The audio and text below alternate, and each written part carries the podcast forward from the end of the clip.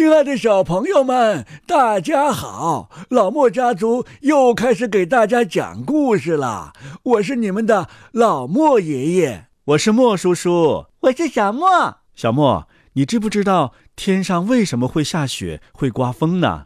嗯，我们老师讲过，但是我记不太清楚了。好像是因为天上的什么层和什么层发生了什么什么的变化，于是。天上的水就变成了雪花下来了。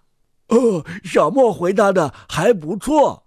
不过，爸爸不是让你从科学的角度来解释风雪是怎么回事儿。那爸爸，你希望我怎么回答呢？哦，咱们不是讲童话吗？你有没有想过，在童话世界当中是怎么来描述风雪的呢？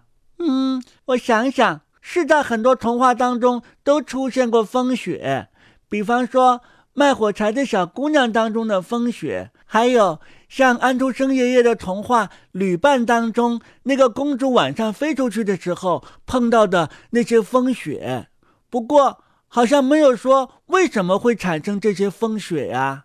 嗯，爸爸告诉你啊，在德国还有北欧很多地区啊，有这样的一个传说：说天空下雪呀，是因为风雪婆婆在铺床。啊，她铺床有这么大的动静啊！呃，是啊，天上有一个风雪婆婆，她的本事可大可大了。她一铺床就要抖床单、抖被褥，抖得枕头和被褥里边的羽毛啊，像雪花一样到处飞舞。这个时候，我们人间就下雪了。哦，原来在童话世界当中是这样的。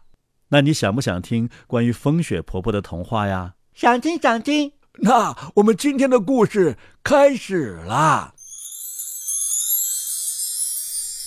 风雪婆婆，格林兄弟，演播及公众号，老莫家族。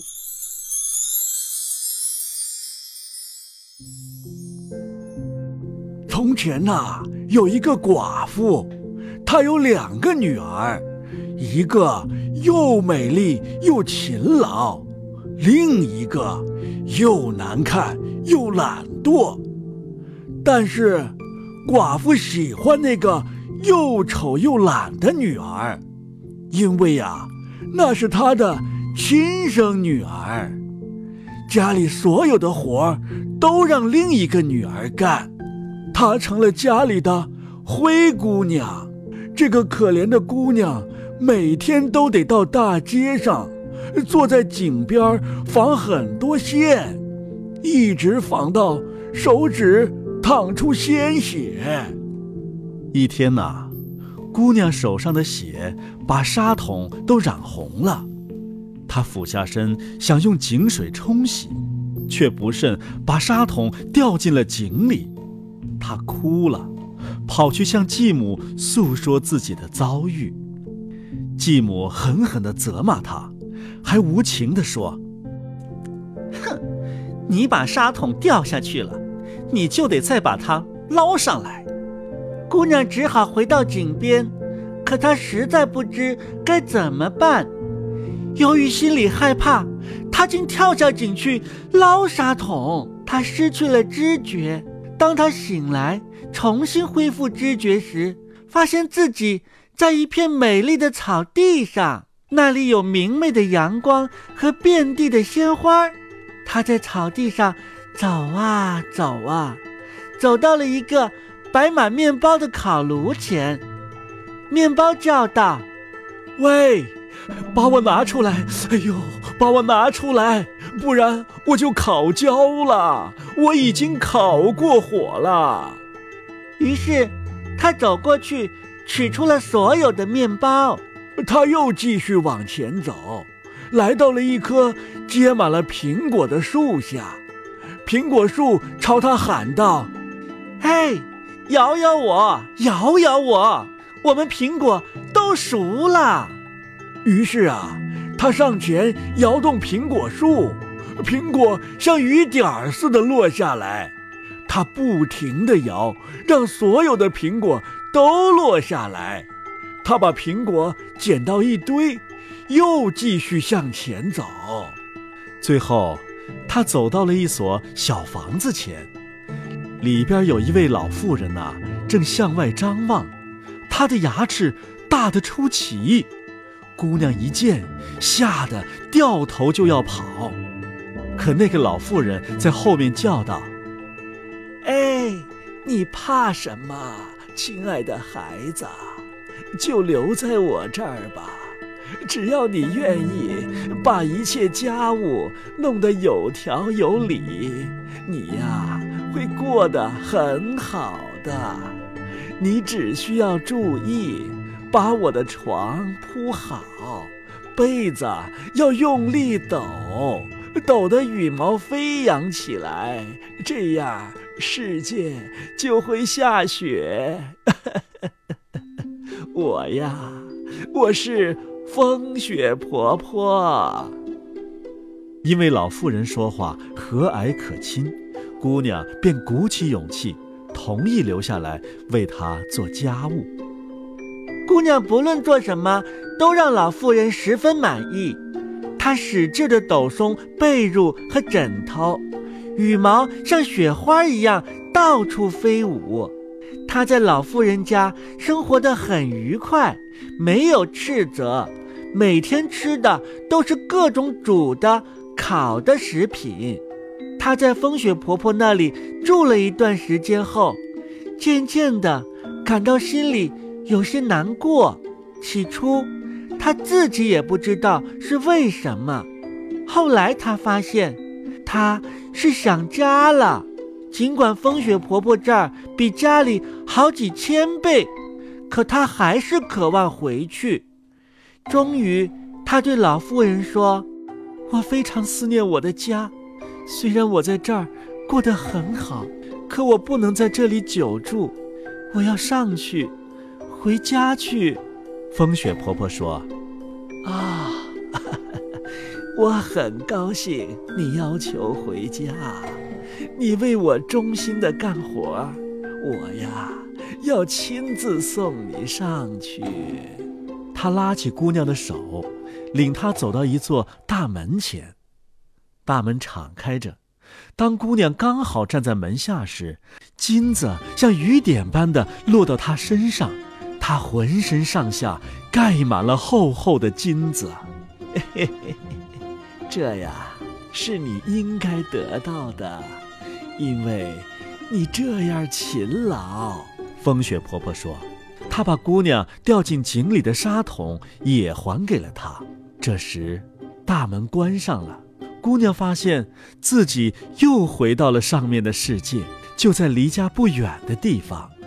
当她走进院子时，公鸡在井台上高声啼鸣：“哦哦哦，我们的鸡少女回来喽！”她进屋啊，见了继母，因为她身上全是金子。继母和妹妹热情地迎接她。姑娘讲了她遇到的事情。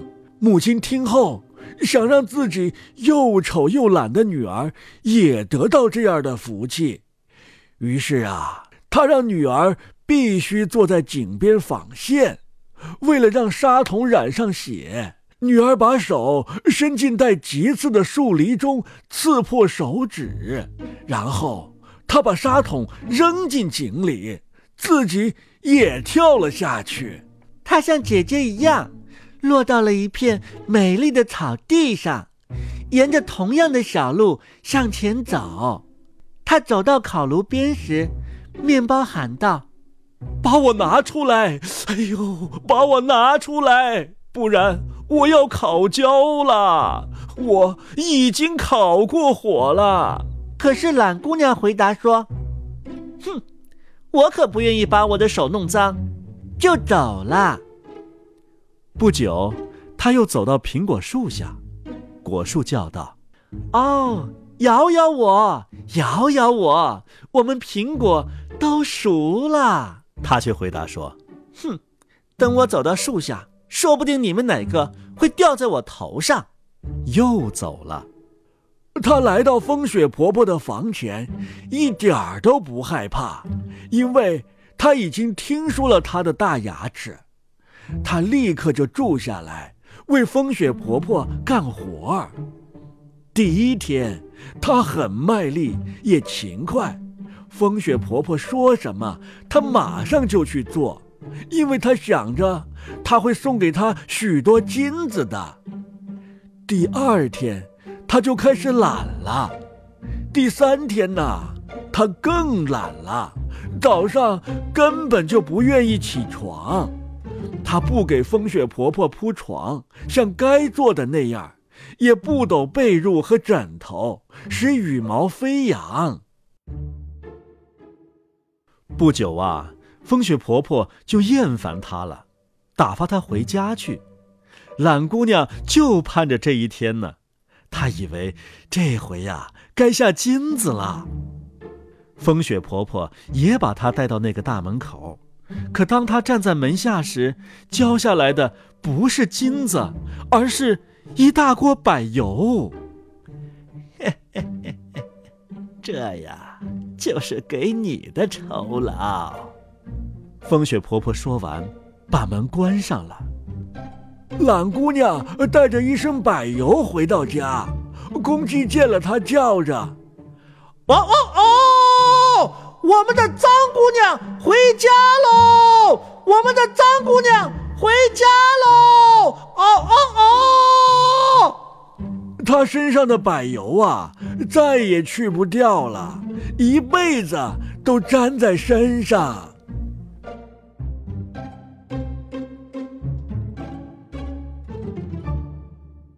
好了，小朋友们，今天呢，我们讲的格林爷爷的童话《风雪婆婆》就到这儿了。爸爸，爸爸，我觉得这个童话的结尾好熟悉啊！哦，小莫觉得熟悉一点儿都不奇怪。大家会发现呐，在格林爷爷的童话当中，很多故事的结尾都是相似的，就是好人得到了好报，而坏人得到了恶报。这恶报还都挺吓人的。嗯，这是格林童话的一个非常显著的特点。不过，小朋友们不要忘记，格林爷爷只是从民间搜集到了这些传说，然后进行了一些加工而已。所以啊，就说明在德国的民间流传的这些民间传说本身就充满了血腥。不过，格林童话当中都还是鼓励向善的。